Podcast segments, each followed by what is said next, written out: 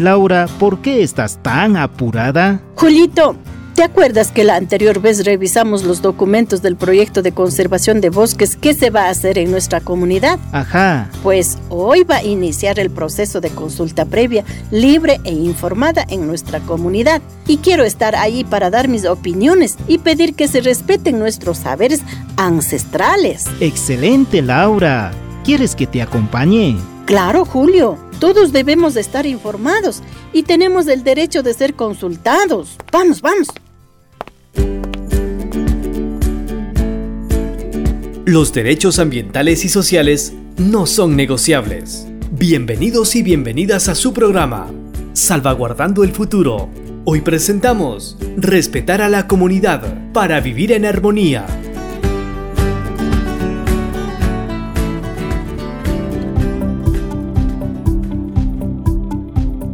Saludos cordiales amigos y amigas. Iniciamos su programa Salvaguardando el Futuro, en donde hablaremos acerca de las salvaguardas ambientales y sociales Red Más, el mecanismo impulsado desde la Convención Marco de las Naciones Unidas para el Cambio Climático, con el objetivo de reducir las emisiones de dióxido de carbono producidas por la deforestación y la degradación de los bosques. Les recuerdo que en anteriores capítulos abordamos las dos primeras salvaguardas que hablaban sobre la coherencia que deben tener los proyectos Red con las leyes y normativas nacionales e internacionales y sobre la transparencia y eficacia que deben tener estos programas en el manejo de los recursos, el acceso a la información y el cumplimiento de sus objetivos. Hoy es el turno de la tercera salvaguarda C, sobre el respeto de los conocimientos o sistemas de vida y los derechos de pueblos y nacionalidades. ¿Qué quiere decir esto? Pues que los proyectos o programas que se implementen en el marco de Red Más deben respetar los sistemas de vida locales de las comunidades. En otras palabras, respetar sus formas de organización, participación y toma de decisiones.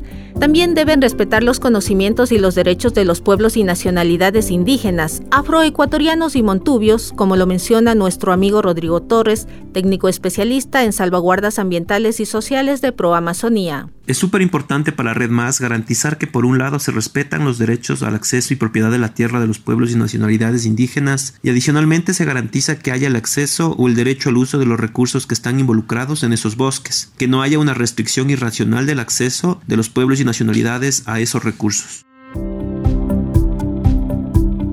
De esta forma se llegan a acuerdos con las comunidades para consensuar proyectos de conservación, pero sin afectar los derechos de acceso a recursos que son parte importante de la subsistencia de las comunidades e incluso de la cosmovisión y prácticas ancestrales de los pueblos y nacionalidades indígenas relacionadas con sus formas de convivencia.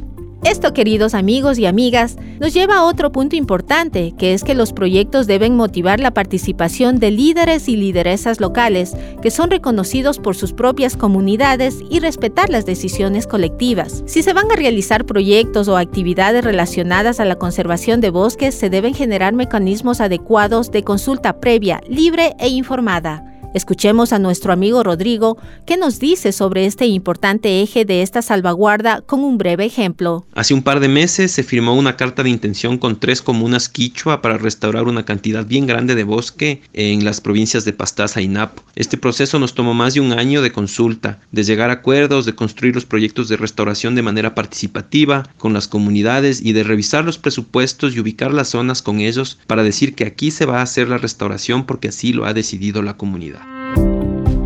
Finalmente, se están realizando grandes esfuerzos para que exista una guía de aplicación y un documento metodológico de consulta que guiará de manera general la consulta previa, libre e informada. Esta herramienta servirá como guía para luego definir los procesos específicos con cada comunidad, debido a que cada una posee visiones distintas y mecanismos diferentes en la toma de decisiones.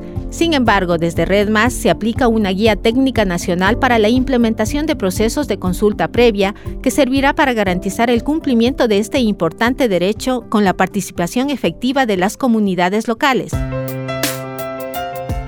Así amigos y amigas, despedimos este espacio agradeciendo siempre por su sintonía. Hasta una próxima oportunidad.